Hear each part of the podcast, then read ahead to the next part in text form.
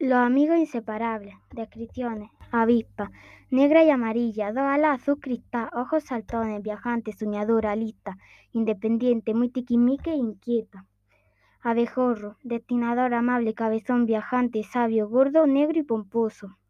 Gato. Es mediano con el pelo gris. Oscuro. Cuatro patas esqueléticas. La cola enroscada. Dos orejas puntiagudas. Dos ojos amarillos girasol. Un hocico rosita pastel tranquilo, inteligente, comilón, pensativo y limpio. La tarde de un miércoles 15 de 2021, una avispa muy viajante que hacía años que se había separado de su familia estaba en una ciudad muy contaminada, que era París. Ya llevaba cinco días y se había cansado de aquel ambiente, porque en los colegios los niños intentaban pisarla y le echaban flip-flip. En el centro los coches estaban a punto de pisarla. Total, que ella no estaba a gusto, ella quería campo y tranquilidad. Llegó el martes siguiente y fue a Madrid, porque a toda la gente le había escuchado hablar de que en Madrid había de todo. Ella pensaba que había mucho campo. Cuando llegó comprobó que no. Había mucho ruido, mucha contaminación, etcétera, y así hizo con Murcia, Valencia, Castilla-La Mancha, etcétera.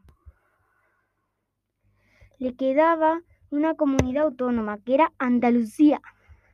Eso sí le gustó por el acento de las personas, los campos desérticos y otros no tan desérticos, los animales que había. Granada, una ciudad muy bonita con su Alhambra, Sierra Nevada, muchos parques naturales, pero también una gran ciudad que era lo que no le gustaba. Se fue paseando por todos los parques naturales que había por ahí, por todos los pueblos que pasaba, preguntaba por una aldea tranquila y nadie sabía decir dónde. Llegó a un pueblo llamado Freila y un abejorro muy viajante le dijo, Sancerre es ideal para ti. Avispa, ¿qué es Sancerre o como se diga? ¿Y dónde está eso? El abejorro se dice Sancerre y está en Francia. ¿Me estás diciendo en Francia? Sí, ¿qué problema tienes? ¿Cómo que qué problema tengo? ¿Tú estás mal de la cabeza? Que yo no me voy ahora a Francia si vengo de París. Y he tardado cuatro días en venir. Vale, tranquilízate. Es un pueblo precioso y aparte a mí me llaman el destinador en todo el mundo. Vale, bueno, adiós, iré ahí.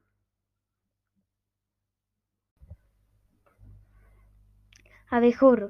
Bueno, adiós, pero no te olvides de que iré a verte, que sé dónde vas a vivir. Y recuerda también que no puedes irte de ese lugar, porque es tu destino. En cambio, si te vas, pasará algo muy horrible. Que sí, vale, adiós.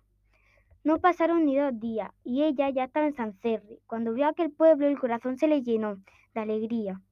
No lo pudo creer donde el señor destinador le había mandado.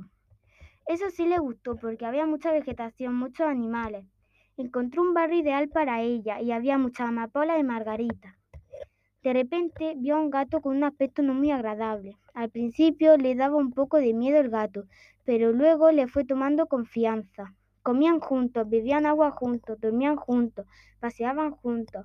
Pasaron meses, pero ella se seguía acordando del abejorro. Hubo un día que ella dijo, como no venga el abejorro hoy, esta noche me voy.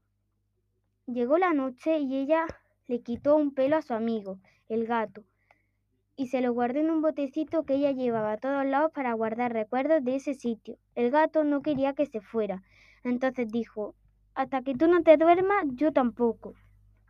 La avispa, como ella era muy lista, dejó el botecito y se hizo la dormida durante media hora. El gato se lo creyó y se fue a dormir. La avispa recordó lo que dijo el abejorro, pero ella no le dio mucha importancia. Ella cada kilómetro que hacía ah, se sentía pesada, se sentía menos pesada, pero no le hizo mucho caso. Al día siguiente el gato despertó y no vio a su amiga la avispa, pero no pudo encontrar ni rastro de ella. Un poco más tarde escuchó la voz muy grave y el gato por un momento pensó que eran uno de los animales del pueblo, pero también le extrañó un poco porque ninguno se le acercaba por miedo. Se giró y vio un abejorro con gafas. Hola, ¿y la avispa? Hola, no sé, se ha ido del pueblo. ¡Corre a buscarla! Estará en el suelo aplastada. ¡Oh, no! Y fin.